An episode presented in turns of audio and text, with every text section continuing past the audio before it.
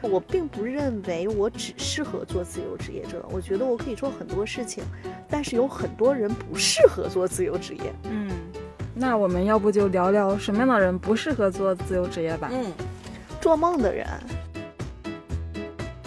呃，可能我有的时候更多的会用独立工作者。就我觉得，其实自由职业跟上班的区别就是，你的那种独立感会更强。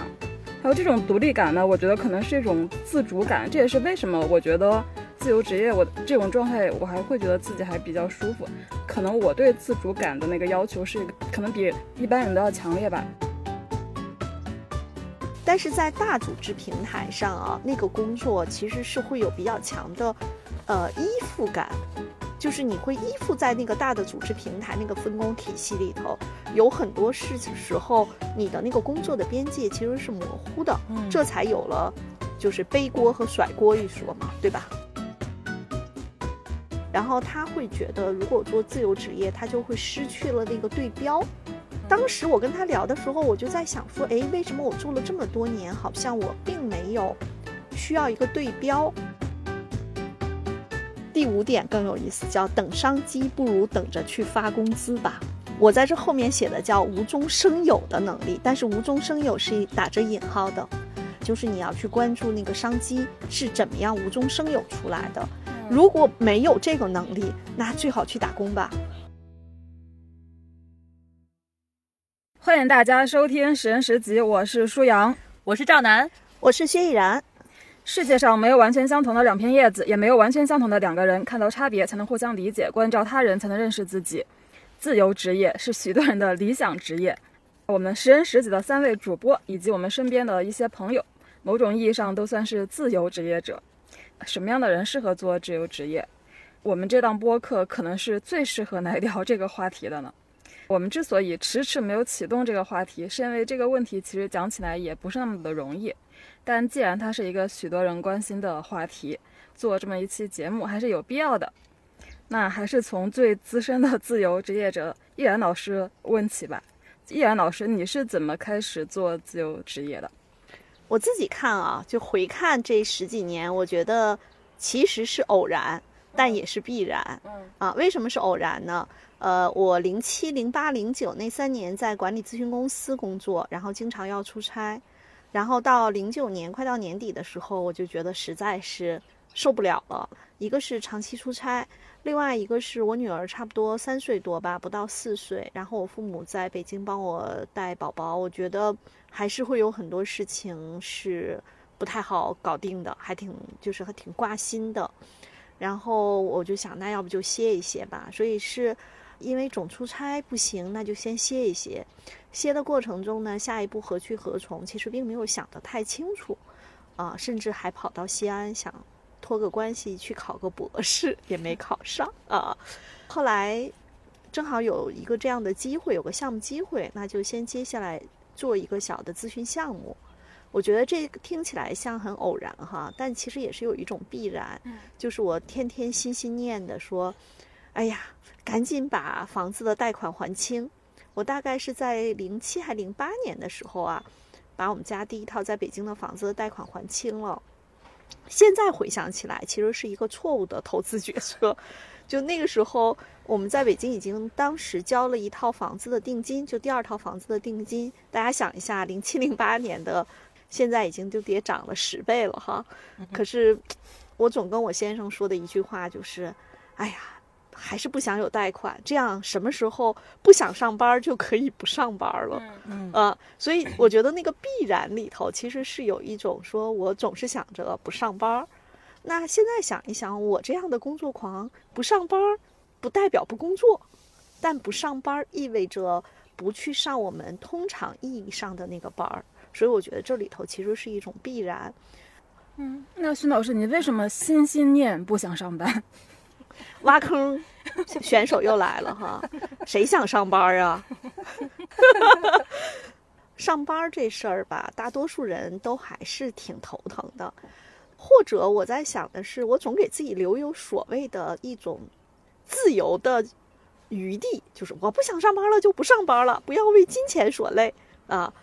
但我后来发现，呃，从二零一零年开始自己做到现在十二年了，就是一直都在上班啊。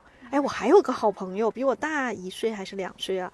他呃，他在这个三十多岁、四十多岁的时候，年年都在说不想上班了。嗯，然后他现在已经五十出头了，他还在上班。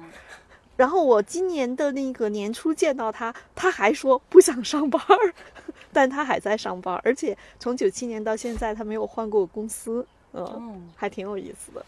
那你觉得他，你跟他的区别是什么？他不想上班，应该也是真的不想上班吧？还是说说呢？嗯，我觉得说说也代表有这样的念头。对，但是可能我们俩最大的区别是，呃，我更擅长于去把握一些自己。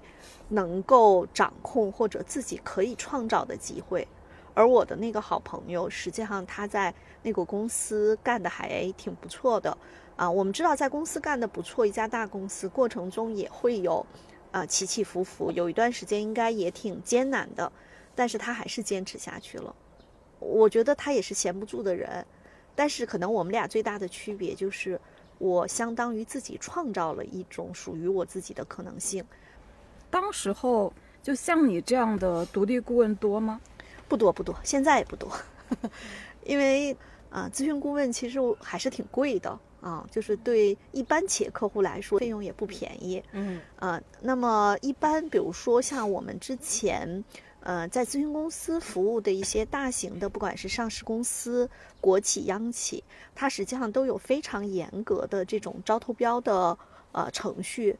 所以，如果是一个独立顾问，其实你很难接到这样的项目。嗯，啊，包括像我和楠姐，现在我们服务的也有很多都是这种中小企业。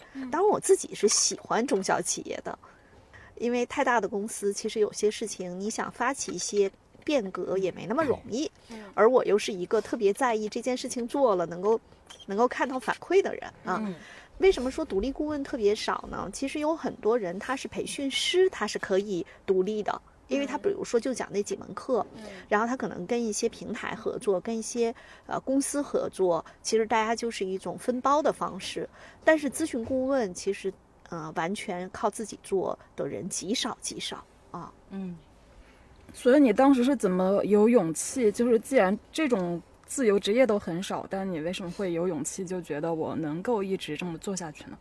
嗯，我在前几期讲到过，叫脚踩西瓜皮，滑到哪里算哪里。我觉得这个是个优点哈。嗯，当时还有一个很重要的原因是我先生在国企，所以他比较稳定，就家里有一个人稳定，另一个人就可以折腾。嗯，啊，对，还有一点就 是当时也会有这样的想法，哎，实在要是经济压力太大，大不了还可以回去上班嘛。啊，因为你想，我做自由职业者的时候，那时候。呃，从年龄上看是三十八岁，对，但是因为已经做的职位还不低了，尤其既有甲方背景又有乙方背景的做人力资源管理的人，其实也是很少的。嗯，就是想找份工作其实不难。嗯，所以这个问题我觉得应该已经有答案了。就薛老师，你觉得自己适合做自由职业者吗？啊，我觉得我适合做很多事情。我并不认为我只适合做自由职业者，我觉得我可以做很多事情，但是有很多人不适合做自由职业。嗯，那我们要不就聊聊什么样的人不适合做自由职业吧？嗯，做梦的人。对我为什么这么讲哈？就是我，呃，我接触过很多，呃，想做自由职业的小伙伴。就是他们真的就会觉得说，哎呀，多好呀！啊，可以不受时间、不受地理位置的限制，做自己喜欢的事情。对，听起来是特别美好，但是真正做起来这个事儿其实还是挺难的。因为首先哈，我们都会知道，当你作为自由职业者的话，原则上你应该有一技之长，才能跟这个大的社会分工体系产生交换的可能性，嗯，对吧？嗯，或者我觉得自由职业都叫创业，那它一定是你得有用户有需求，你得在这个大的分工体系里哈去思考，就是你得有所谓的一技之长，嗯，但是这一技之长呢，你要想把它变现。你就要找到合适的销售通路，或者找到合适的渠道，或者找到一些方法，让你有源源不断的客户也好，用户也好。这个事情其实没那么容易。而且还有一点，我觉得也是做梦的小伙伴容易忽略的一个问题，就是在做自由职业者的前面的最开始的那个阶段，是很容易进入到一个自我怀疑的阶段。就你觉得你挺能个儿的，也挺好的，但为什么别人不为此买单呢？第二个点就是，如果有一段时间你的工作不饱和，或者这个工作的节奏感不好的话，人就会变得很颓，那个状态不好，就会进入到一种，呃，就是看着是像自由职业啊，听起来挺光鲜的，但实际上会进入到一个异常的焦虑，就是好像我们叫失控或者失序啊，失去秩序的失序。那个感觉还是蛮难受的。嗯，呃，我之前有个咨询公司的朋友，他跟我说过这么一句话，他说：“依然，我觉得你挺牛的。”他说：“你看你自己干了三四年，你的节奏感保持得很好。”嗯，啊，所以我觉得自由职业者真的是叫一个人是一支队伍，同时你还要保证这个队伍有这个节奏感。除了你刚才说的做梦的人不适合，还有什么什么样的人不适合吗？嗯。比如说商业敏感度比较差的人，嗯嗯，就是他缺少用户思维，他更多的是我有这个，而不想用户需要什么。然后呢，还有一点就是不太擅长去跟别人合作的，因为自由职业者，其实我刚才也讲了，他还是社会化分工体系里的一个环节嘛。嗯，比如说我最初的客户是我的猎头朋友给我推荐的企业客户吗。啊，是因为他的朋友。然后呢，我的第二个客户是我先生的同学，他自己创业。嗯，我第三个客户实际上是，呃，我以前认识的一个民营企业的老板，然后他对我一直蛮欣赏的。后来我们俩聊天聊到了，然后他聘请我给他们公司做外部顾问。嗯，他还帮我推荐了第四个客户，然后第五个客户是，呃，我的前咨询公司的。同事帮我推荐的，嗯，你看，其实这个都是合作。在这里头呢，我也讲一下，我是在人际交往方面，虽然算不上特别呃有优势的人，但是可能比较好的是，我的朋友还真算比较多，而且都是那种超级靠谱务实，就大家都是一类人，啊，知道薛依然能干这个能干那个，所以呢，去给你推荐一个客户的时候，他们也会觉得说，这事儿你就找依然吧。就他肯定能给你解决啊，但你看还是需要跟别人去合作啊。合作这方面是不是可以理解成为就是要知道如何成为一个乙方 的意思？我觉得还不完全是，要如何成为一个乙方，就是有很多直接从甲方出来干自由职业者的人，可能他需要去思考如何成为一个乙方。就乙方其实你是要完成交付的嘛，嗯，不是你认为什么好。什么才好？嗯啊，而是客户要什么？嗯，对吧？啊，我觉得这是我们刚才说的如何成为一个乙方，这点也很重要。它其实是我们在服务过程中，你的交付是要满足甲方爸爸需要的。我刚才说的那个合作，更像是你在拓展业务的时候，就是你需要用各种各样的方式去跟别人合作。呃，同时我还再补充一个点啊。我刚才讲的这前几个客户都是属于完全独立，呃，就是独立属于我的。其实，在我二零一零年开始做自由职业者的，呃，前三年，我分别跟四家咨询公司有合作，嗯，所以我有四套名片。哦，嗯嗯，啊，那那个时候，比如说一些咨询公司，他们也，呃，需要一些资深的顾问，比如说在一些啊人才盘点的项目去做 BI 的专家访谈。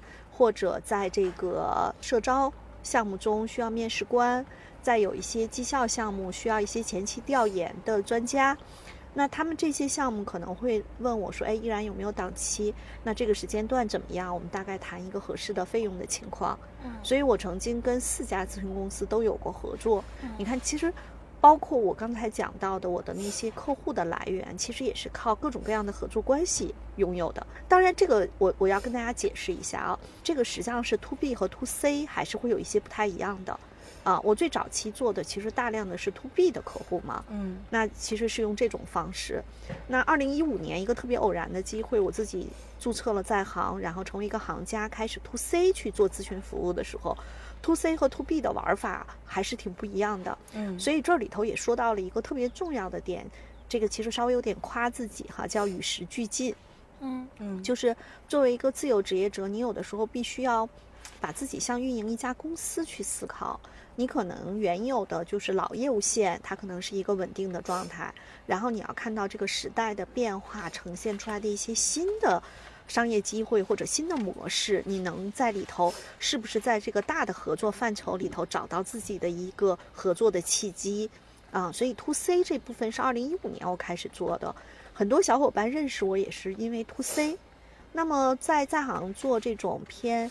职业发展方面的行家去给小伙伴提供职业发展方面的一些咨询，其实这个事情它会反哺我的 to B 的业务，是因为呃我对各行各业不同年龄段的小伙伴他目前在职场中的情况，以及他因为很多人可能会发现跟我聊的时候，我会跟他聊他具体的工作的场景，也会聊到他的专业和业务，嗯啊，那本身这些信息对我来说也是一个非常有价值的输入，嗯。啊，所以 to C 和 to B 获取用户的方式不一样。包括我自己一五年开始做 to C，我也嗯看了很多跟这种关于 to C 的一些呃资料，或者说一些书籍，包括像那个黄有灿的《运营之光》，包括陈勇老师的《超级转化率》，这些事情他可能没有办法直接 copy 过来就能用，但是对我会有很多启发。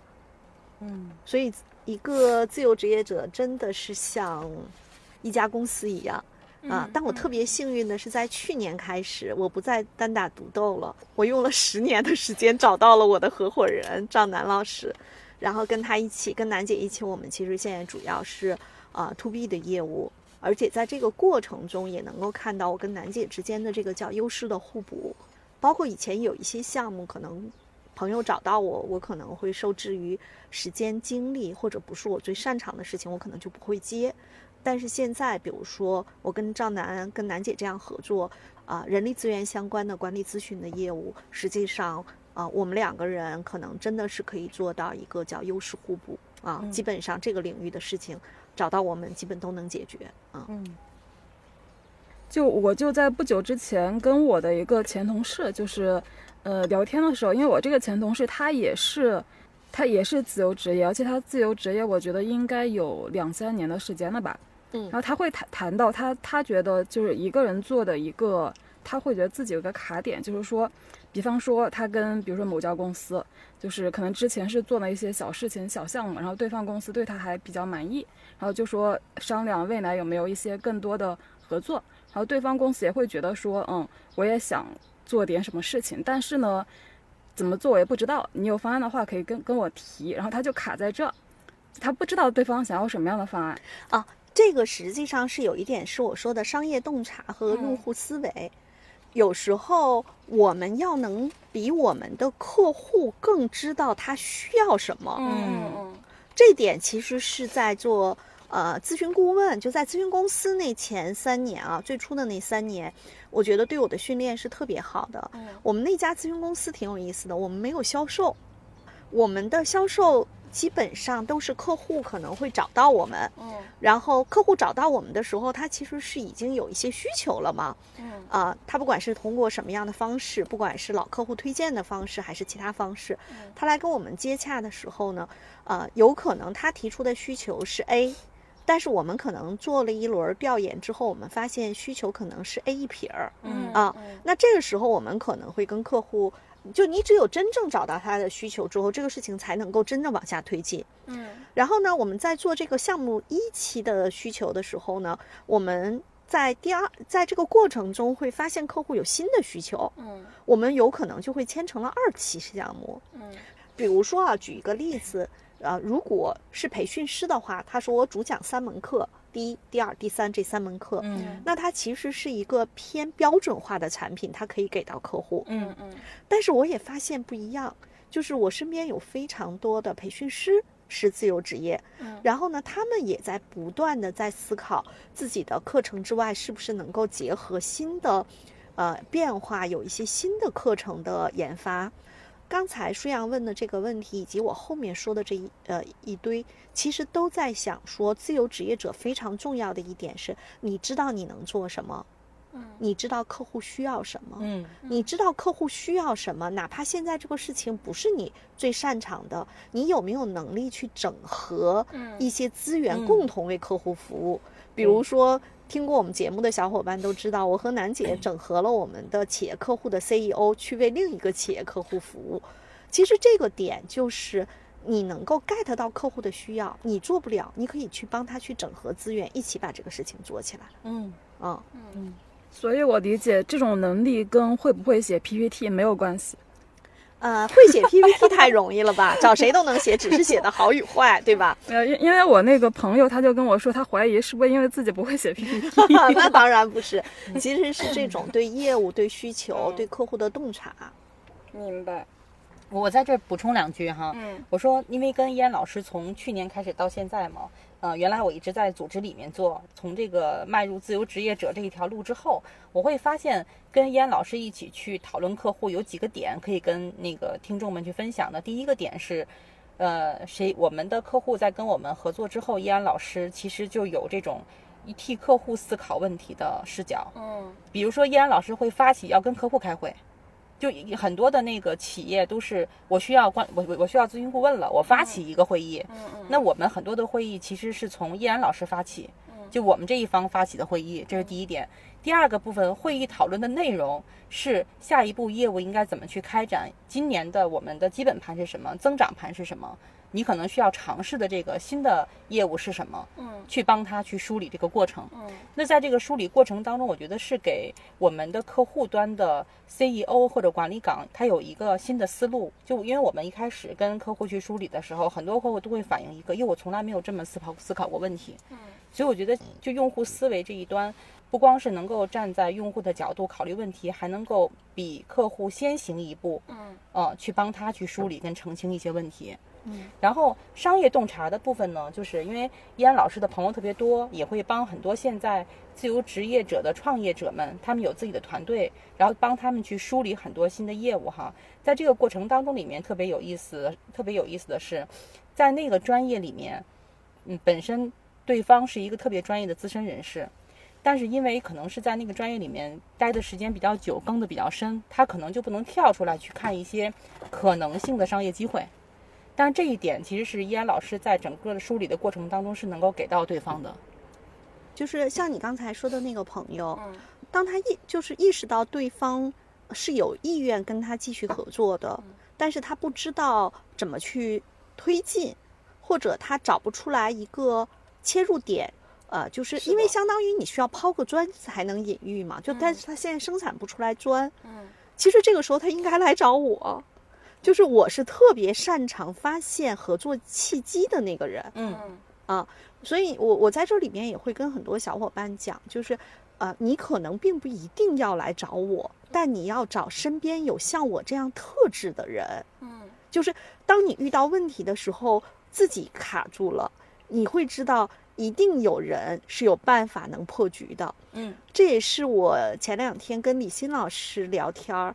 就是又说到了私董会，他说：“薛老师，你弄私董会吧，我一定参加。”其实这件事情在很长一段时间里头，它一直是卡住我的点，就是私董会的运营是一个特别重的，因为它不管线上线下都很重，我一直都没有去做。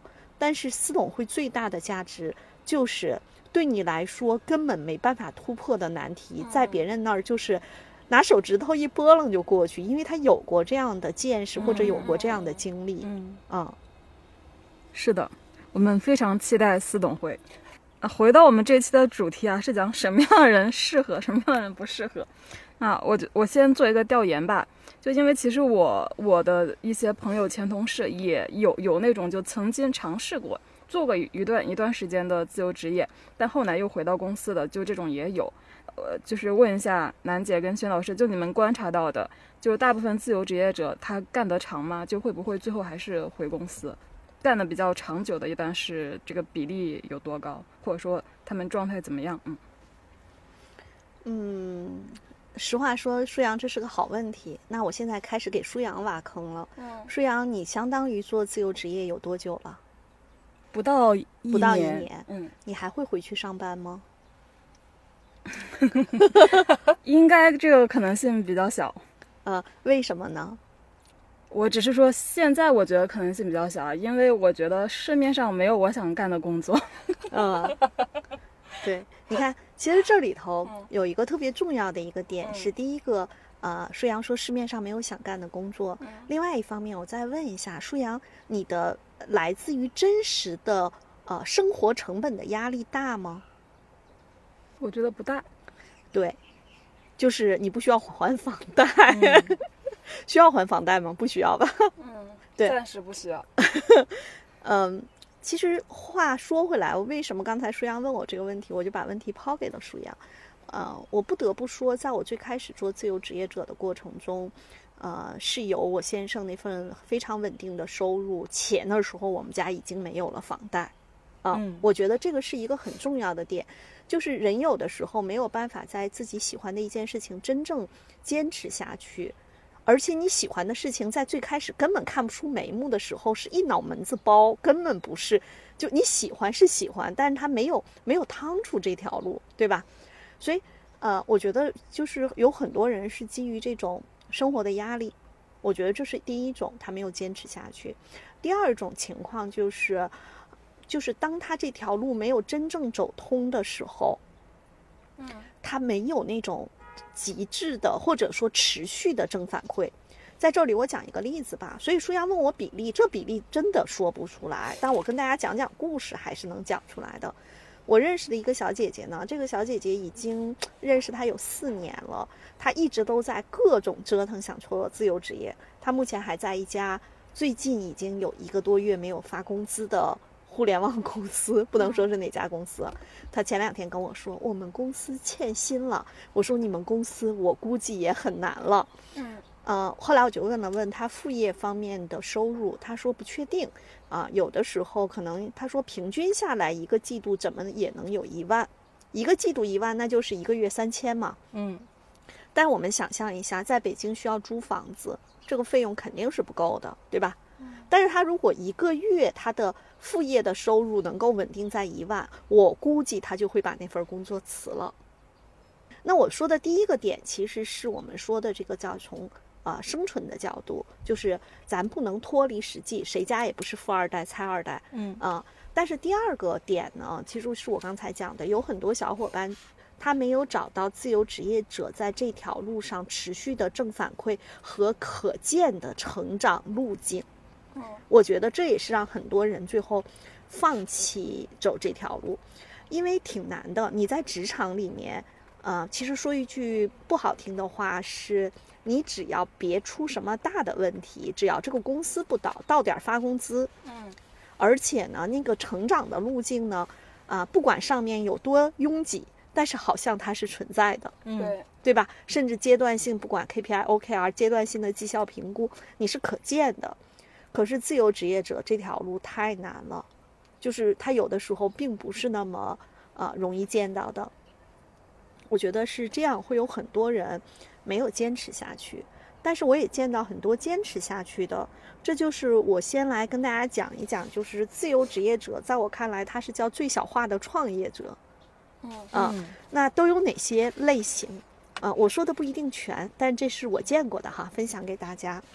第一个是就是偏摄影师啊、设计师啊，那这一波呢，小伙伴呃有一些摄影师和设计师都是有的，呃，第二波呢，实际上是我们说的这个偏心理咨询，啊，教练技术，然后生涯规划，这有一波，然后呢，第三波呢就是自媒体那一波，各种呃自媒体的这个达人，包括 UP 主，我觉得主要是这三波。还有就是在过去有非常多的自由职业者，其实是偏这种啊，还有一些是什么钢琴老师啊，也会有一些，嗯啊呃，还有一些呢是我们见过比较多的是培训师，我刚才说到了。另外呢，我现在见到的那个在呃镜子老师他们生活整理术这面会有一呃一部分收纳整理师啊，也是在做自由职业者。你们知道吗？保险公司的从业人员基本上约等于自由职业者。嗯嗯啊，所以这是我见过的比较多的自由职业者。嗯，每个领域都有一直在干的，每个领域也有干一部分后来又不干的。嗯。然后刚才燕老师不是问到我吗？就是我为什么要自由职业？不是说我觉得在市面上找不到我想干的工作。对，所以你看，他不是不想去工作，那就是你对工作有不切实际的期待。有吗？也没有想什么期待不期待吧。对，可能是，可能可能我还有点期待，是不是突然有一天冒出一个我想去干的工作？你看，做梦的人总是特别多。当然也有这种可能性，但这种可能性对舒阳小姐姐来说，我觉得特别重要的一点是，舒阳小姐姐她只要一直在干，就是你看她相当于现在在做自由职业者，比如说她跟我们合作，还是跟其他的呃一些平台、一些老师合作，我觉得他这个合作的过程中就有可能会遇到可能性，嗯。然后我自己会觉得，就是很多人向往自由职业，他觉得是因为自由嘛。但是我觉得其实我不太喜欢用自由职业这个词，呃，可能我有的时候更多的会用独立工作者。就我觉得其实自由职业跟上班的区别就是，你的那种独立感会更强。还有这种独立感呢，我觉得可能是一种自主感。这也是为什么我觉得自由职业我这种状态，我还会觉得自己还比较舒服。我觉得可能我对自主感的那个要求是一个，可能比一般人都要强烈吧。比如说在公司里面的时候，我觉得其实我是要跟非常多的人去配合，整天你的身边、你的脑袋旁边有无数的人在你旁边身边绕。对，然后但但是就是就当你成为一个独立工作者之后，当然你同样还是要跟客户打交道，但这种交流我觉得相对会变得更加简单一点，就还是更加以。就事论事吧，我觉得，嗯，对，是的，嗯，我觉得顺阳说的那个点，呃，是我一直特别认同的，就是大家不要觉得自由职业是自由，其实它是一个就是最小化的创业，啊，就你一个人去完成一些呃任务的交付，其实是跟更大的社会分工体系的一个合作，但是在这个合作的过程中呢，你的那个工作的边界。和工作成果的产出以及最后的交付是相对更可衡量或或者边界更清晰的。嗯，但是在大组织平台上啊，那个工作其实是会有比较强的呃依附感，就是你会依附在那个大的组织平台那个分工体系里头，有很多事时候你的那个工作的边界其实是模糊的。嗯，这才有了就是背锅和甩锅一说嘛，对吧？对。楠姐说一说呗，楠姐其实她不算自由职业，楠姐相当于在某种意义上，她是从大组织平台被我拉出来，她其实并没有经历过绝对的自由职业的那一趴。对，但是这个过程中，他从大平台变成了我们这样的，呃，两个人合伙去做事情，呃，我相信这个过程中，他应该是体会到了一种，也会有孤军奋战的那种感受，会有吧。嗯，虽然在精神上好像是有支持，但是有些事儿还是要自己去搞定，对吧？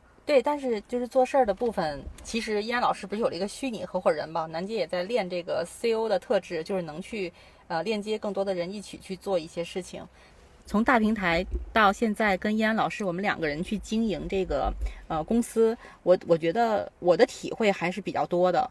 我的感受是什么呢？就是原来呢在组织里面确实协同的事儿会更多一些。都是组织内部的事儿，而且呢，在组织里面呢，因为是做 HR 的工作，所以呢，就是日常的一些琐碎的工作其实是比较多的。而且有一些工作啊，只要涉及到人，确实它很难分是你的部门的工作还是我部门的工作。通常这类的工作呢，人力我们自己就都接了。所以在真正工作上来讲，其实，在单位工作的时候，吃你的时间吃的还是比较多的。而且这些时间呢，我自己觉得它并不能够产生我认为的价值。嗯，就是它的价值对等性，我觉得是弱的。第二个部分呢，是当时跟易安老师有这个契机哈。呃，易安老之前我们开玩笑说到薛选之女，这是啥？薛依然，薛选之女哦，就是薛选之女赵丹。对对对。然后说到这个部分，我觉得我还是真的挺幸运的，我没有经历像依安老师一开始自己独立去做，真的是。都不能是摸着石头没摸着石头过河的感觉，就是在一团黑里面去找到一条出路的感觉，应该是。但是我觉得我没有这个阶段。嗯，我自己觉得我特别幸运，是我是站在巨人的肩膀上去开始我们的这个。我个子不高，你个子才高呢。不能不能使劲踩是吧？对 对，因为我们现在给客户服务，其实我们也比较挑客户，其实是能够做到更多的是，呃，我不想干什么就可以不做什么，就这个选择，我觉得是在这儿给我的感受会更深一些。然后第二个部分呢是。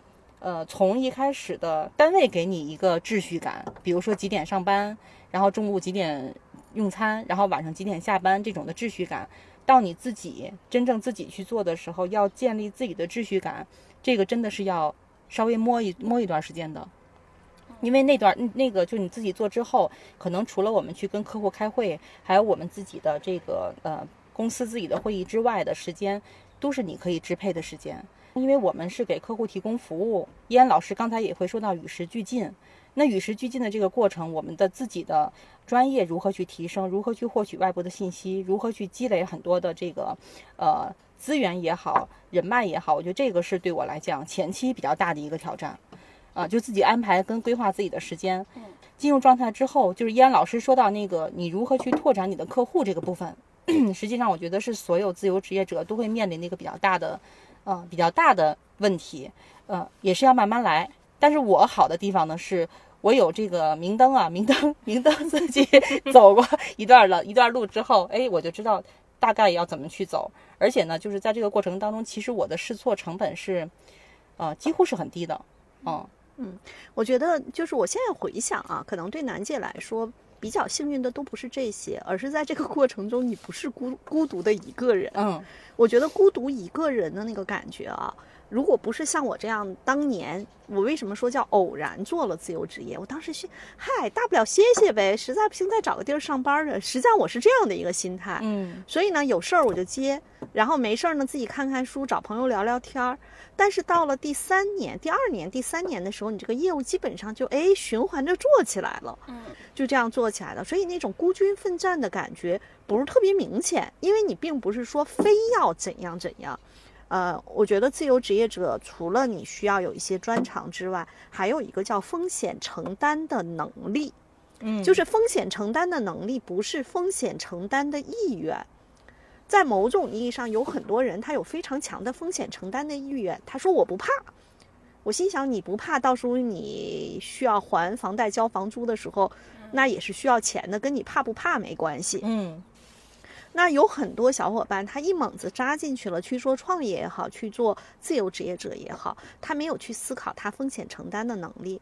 我还认识一个小伙伴，她前两年做自由职业其实是挺难的，但是她的男朋友一直在支持她，会跟她说：“我认为你就应该做这个事情，你就去做吧。如果这段时间你会觉得压力、经济压力大，没关系，还有我。你看，这个其实它也叫风险承担的能力。我倒不是说一定要需要你男朋友来替你买这个单，但是我其实是想的说，有很多时候风险承担的能力意味着你的支持系统够不够强大。”还有一个女孩，她特别有意思。她跟我说，她差不多应该是三十七八岁，她是属于那种不婚族，她现在也没有男朋友。她跟我的说法是，他说依兰老师，我倒是不太担心。他说我是一个这个叫呃低消费模式。然后呢，我前几年工，对我舒阳也是这样。而且他说我 前几年工作，楠姐你好意思说你是吗？回到这个 这个故事上，被你俩带带跑了。这个小姐姐她说，她在之前的这个呃积累上，会让她可能大概，比如说五六年不没有进账，她也不会在生活上就是这个现金流上有那么大的问题。嗯啊，那在这个情况下，她其实也是叫有风险承担的能力。然后这个小姐姐更可爱。她说：“我把该买的商业保险也都买了。你看，这个其实是我们说她自己有这个能力，不仅有这个意识，还有这个能力。所以做自由职业可能是需要，就是一个是心理上的孤独感，是需要你找到呃伙伴来支撑你的。第二个呢是呃经济上的压力。”如果你有比较好的，不管是你自己还是家人给你的这个支持系统，我觉得也是让你这条路在最开始前期的这个呃一个阶段会压力会小一些。包括像楠姐，楠姐上期说了，她是北京大妞，她也不需要还房贷。嗯，对，所以其实我们举一个例子也，呃，举这些例子也是想告诉大家，这条路没有那么容易啊，尤其在前面可能会，呃，尤其是可能自己摸索很孤独，呃，经济回报又不是很到位，然后正反馈又不是特别多的时候，呃，我会建议大家可能有时候反倒要抱团取暖啊。我觉得依安老师，您刚才说这段话，让我就呃突然体会到，之前因为我们家老公也是自己干嘛，然后我跟您一起去经营这家公司的时候，我们家老公有一段有有一次跟我说了一句话，他是这么说，他说你们两个人去做事情真好，嗯，因为他是自己做，然后我那个时间点我还没有这么深刻的一个体会哈。刚才燕老师分享这么多的内容，我确实是觉得，就是那个阶段应该是挺难的。就是起步的一个人做的那个阶段，对，嗯，所以有小伙伴如果打算做自由职业，我是会建议他最好找一些呃好朋友，在这个时候能够给他一种我觉得叫精神上的支持，可能也很重要，嗯嗯，然后还有一点就是要学会持续给自己制造正反馈，啊，这条路不容易，因为我们这期的话题还是。什么样的人适合 自由职业？那我们能否用盖诺普这个工具分析一下，什么样的人适合或者不适合自由职业？我觉得这个那天我看到这个提纲的时候，我就在我的这个本上写了三个字，叫“挺难的 ”，就是因为盖洛普其实他是会去讲每个人都是独特的。呃，如果单纯从才干上来看，什么样的人适合，什么样的人不适合，我觉得可能也不太一定。比如说，我讲一个例子，我们在前几期播客的时候讲过一个份盖洛普，呃，我建议他可以去呃做这个在 B 站上专门做广告项的这种博主啊，可以去试一试。啊，那你比如说他的沟通的才干、取悦的才干，我记不清了，他是排在前还是排在后？他应该是排在后。那排在后的人，其实有的时候他是特别擅长，呃，做这种内容的。就是他相当于去精专内容之后，然后只不过是通过呃载体、通过媒体把它做出来，所以他是一个内容的生产者，在某种意义上。但是我还见过一个小姑娘。他的沟通和取悦都在前，然后我也跟他开玩笑，我说你去做自由职业吧。他说薛老师，我做自由职业做什么呢？我说你去友邦卖保险吧。我跟他开玩笑，然后同时你在做着你自己感兴趣的。他其实想做跟生活美学有关的。他说，那你为什么不直接让我去做生活美学有关的呢？我跟他讲说，你如果去，不管是像友邦。还是像这种那个像永达里这种保险代理公司，它好在其实虽然是自由职业，但是它其实是有团队的。嗯啊，因为你的呃这个招募的引荐人，他要他会去分享你的呃销售呃利润嘛，分享你的收益，所以它其实是有这种团队属性的。我说你一开始。呃，去做这个事情，你可能会特别难。但是当你有这样的团队的时候呢，你可以去试一试。而且这个小姐姐她的保险意识也非常好，她的这个呃，就是她并不抗拒去做保险。然后呃，我说你想做的这个生活美学，其实是可以跟这个保险这件事情呢，慢慢形成一种呃，就是就是怎么讲呢，叫能够双轮驱动的一种创创业模式。他就是属于沟通和取悦都排在前面，是非常愿意跟人际有链接的。甚至我建议他去参加一些，就是呃，现在受疫情影响可能会少一些，以前会有特别多的那种家居或者什么什么的那种博览会，就是会有非常多新的东西。嗯。我跟他讲说，你可以去整合这些供应链的资源，你也可以把这些东西做成一些，不管是在小红书上还是在哪里去做一些这个呃宣传和推广。然后我觉得他跟嗯，就是这个东西是要慢慢去养的，但是在养的过程中，如果你在啊保险公司去做保险，你也能够链接到更多的人，并且你也可以在内部去做一些这样分享的沙龙。啊，你看这个其实就是我们举了两个。案例就是沟通学在前的可以做，沟通学在后的也可以做，只不过他们做的方式不一样。所以呢，舒阳要是问我说，什么样的人适合做，什么样的人不适合做，我只能说，审慎特别靠前的人就别做了。但我审慎也很靠前，因为第五吧，对，第五。对啊，你你不是还没等到那个满意的工作吗？其实，舒阳，你你这样想，你现在虽然做自由职业者不到一年，你并不是一个坚定的自由职业者。我说不是一个坚定的，就是这并不是你之前就想想好我要做，你其实也是相当于有一点像。随波逐流吧，你适应在前吧。嗯，我觉得我还是比较坚定吧，因因为我觉得大概率我是找不到什么好工作呢。对，这个时候发现还是有客观认知，开个玩笑哈。对，就审慎特别靠前的人，如果他没有做好准备，他是很难迈出这一步的。就刚才说的那一点，就我看到的很多做自由职业的人，就真正做的人，他都是他已经有一些客户资源了，就是我已经能够能够成交了，他才去做，就一步一步去做，就没有那种说我就是一跺脚，我什么都没有就出来做。对，我觉得还有一个点，就这个时候我们就要说，为什么我说你用盖洛普去分析这个事情是没办法分析的。如果在我看起来，审慎特别靠前，如果他前期不是各种资源积累到顺顺，就是顺理成章的时候，嗯，审慎的人是很难做出来这样的决定。这是第一个点。第二个点是积极特别靠前，审慎特别靠后的人，很容易一跺脚就做了。但是他可能也未必坚持得下去。嗯，然后呢，还有一点就是，啊，一般来说，我觉得做自由职业者，他其实是分为三类的。有一类呢是叫说，我就是在某一方面特别的有专长，然后我是叫等待被邀约或者等待被整合。那这样的人有可能，他比如说排难啊、思维啊、分析啊在前是有可能的。还有一种人，比如说包括我自己也是叫脚踩西瓜皮，滑到哪里算哪里。那很有可能是战略靠前的人，他做自由职业者，他可能也是正好赶上了那样的一个机会，他就做起来了，然后慢慢的不断的在腾挪，都是有可能的。嗯，哎，依然老师，我在这儿想问个问题哈，就是，呃，就拿脚踩西瓜皮这件事儿。就我们小时候可能都玩过一个什么小熊过河的那种游戏，小马过河啊，就是那个小小熊还是小什么，它一跳的那个一就跳跳跳啊，没玩过，来给我们讲讲。就大概呢是，比如这个这个这个小动物要从河这边跳到河那边，这是它的一个目标。然后在这个过程当中呢，会阶段性的，比如这是一条河，就这块会有一个。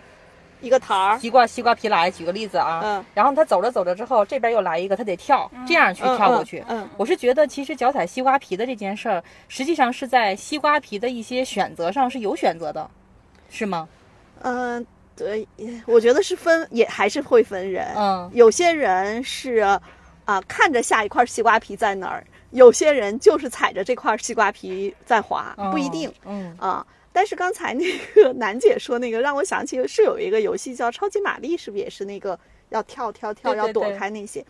其实有点像吧，就是自由职业者可能他的确是需要他有一些呃随机应变，嗯，但是呢，我也遇到过随机应变能力比较弱的人，人家那个自由职业者也做得挺好，因为他就盯住一件事情，但是在那个细分领域，他做的时间足够长，做的足够好。反正这个客户的积累也就慢慢积累下来了，然后客户的口碑比较好，呃，老客户的转介绍也比较多，这事儿也就做下去了。哎，我觉得就是呃，比如说有没有客户，或者说能不能有持续的客户，这这这肯定是一方面嘛，就决定一个人能不能做下去的一个方面。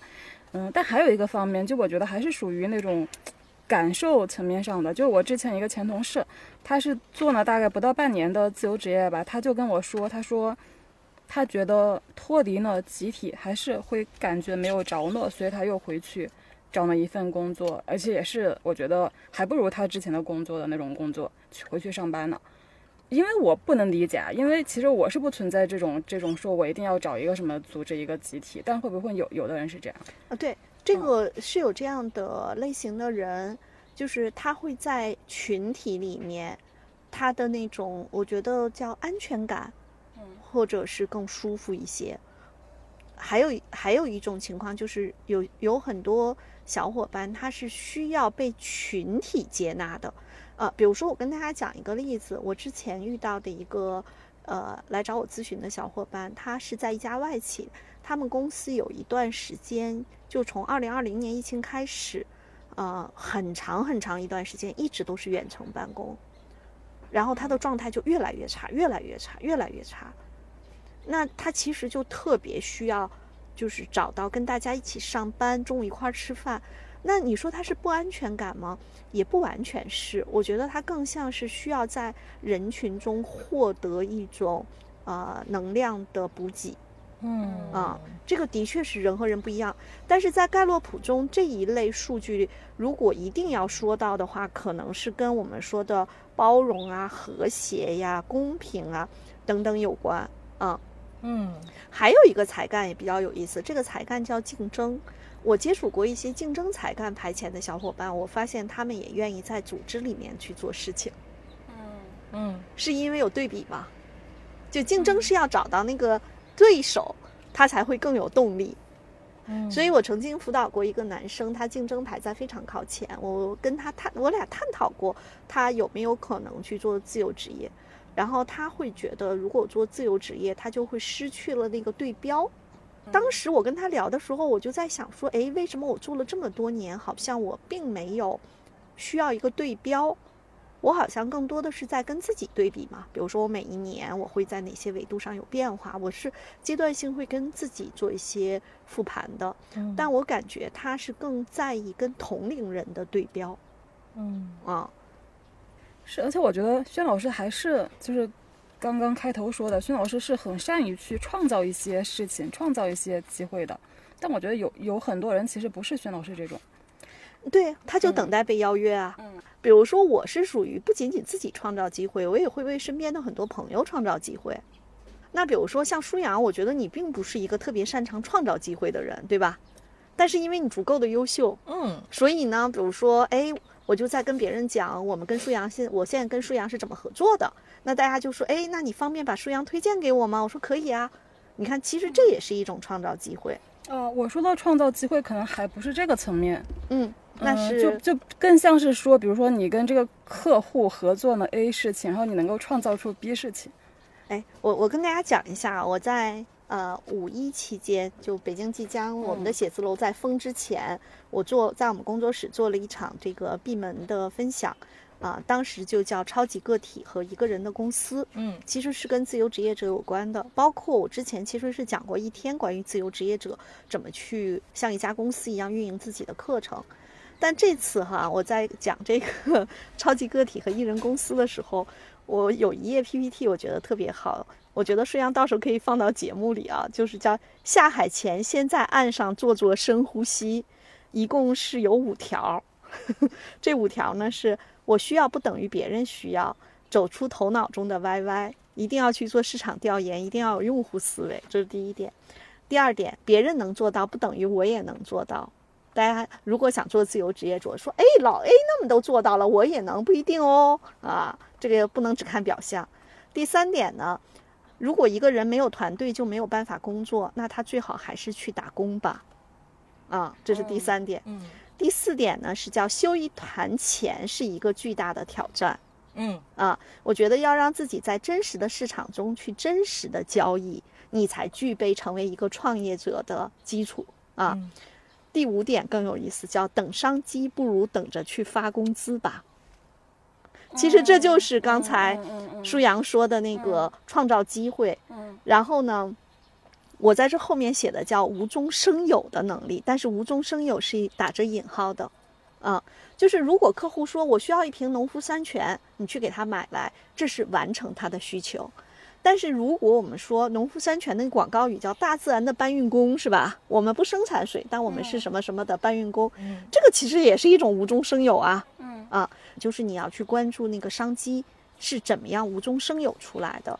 如果没有这个能力，那最好去打工吧。就是等商机不如等着发工资。嗯，啊，我觉得这个是啊，那天在闭门分享的时候，当然每一条背后我也跟大家讲了一下为什么卡在这儿以及如何突破嘛。我我觉得，但实际上真的是，如果想做自由职业者，这五条好好想想。嗯，最后一个问题。作为一种社会分工形态的自由职业，就你们觉得从宏观上来说，会有越来越多的人加入吗？呃，我觉得会啊。我先说一个点，就是刚才我们从自由职业到这个舒阳说的是叫自主工作，是吗？嗯，独立工作，独立工作者。其实还有在国外的一个概念叫自雇者，嗯啊，自己雇佣自己。楼下开个沙县小吃，沙县小吃是不是也是叫自雇者？嗯嗯。呃，我在美团当骑手，是不是也是自雇者？我在友邦做保险，其实，在某种意义上也是自雇者。这些自雇者会越来越多，是两个原因。第一个原因是，呃，我觉得整个这个社会变化，很多新的东西会出现的特别多，会有非常多灵活的就业方式。包括还有一些自由职业者是我们没有太说到的，就是码农，会有非常多的码农，其实他们是呃独立接单，甚至他们那个叫副业。就是自雇者会越来越多。其二呢是，呃，我认为很多年轻的小伙伴更受不了。不是，哎，最近有一特别火的文章是说零零后已经开始整顿职场了吗？看了。哎，咱哪天聊聊呗？我觉得那太好玩了。那其实是个笑话，是个爽文，是个爽文啊。对。但是我估计啊，真的是零零后以后真的会整顿职场。就现在的小伙伴，可能他们更有了一种。我觉得这个叫平权意识。比如说，大家为什么现在对资本家那么的 痛恨？呃，我觉得七零后、八零后可能会身上有逆来顺受的那一趴哈。嗯。啊，但我觉得未来的小伙伴可能他们会更喜欢成为自雇者，所以我是会觉得这样的可能会越来越多。嗯。哦。然后我之前就是在我现在不是在呃视频直播号上会每周二去直播嘛？直播之前我参加了一个。叫直播训练营，嗯，那个训练营应该开了好多期了。然后它就是相当于陪伴你，呃，从零开始做直播，嗯，就那个里面全都是自由职业者，嗯嗯，而且就是各行各业的都有，就是有做管理咨询的，有做刚才严老师说的那种教育英语教育培训的，嗯，音乐教育培训的，还有自己开这种自己做茶生意的。然后我在做这期节目之前，也去做了一些，就是类似，就是独立工作者跟自由职业者的一些一些看了一些文章。那些文章里面有一些是说，国外的一些大的机构，其实他们是把那个居家办公的这个部分，因为当下这个疫情的情况，居家办公的部分基本上就已经开启。而且有一些大的公司，他们是按比例，就有一部分的比例是一定要上班的，有一部分的呃比例的人员是可以居家的。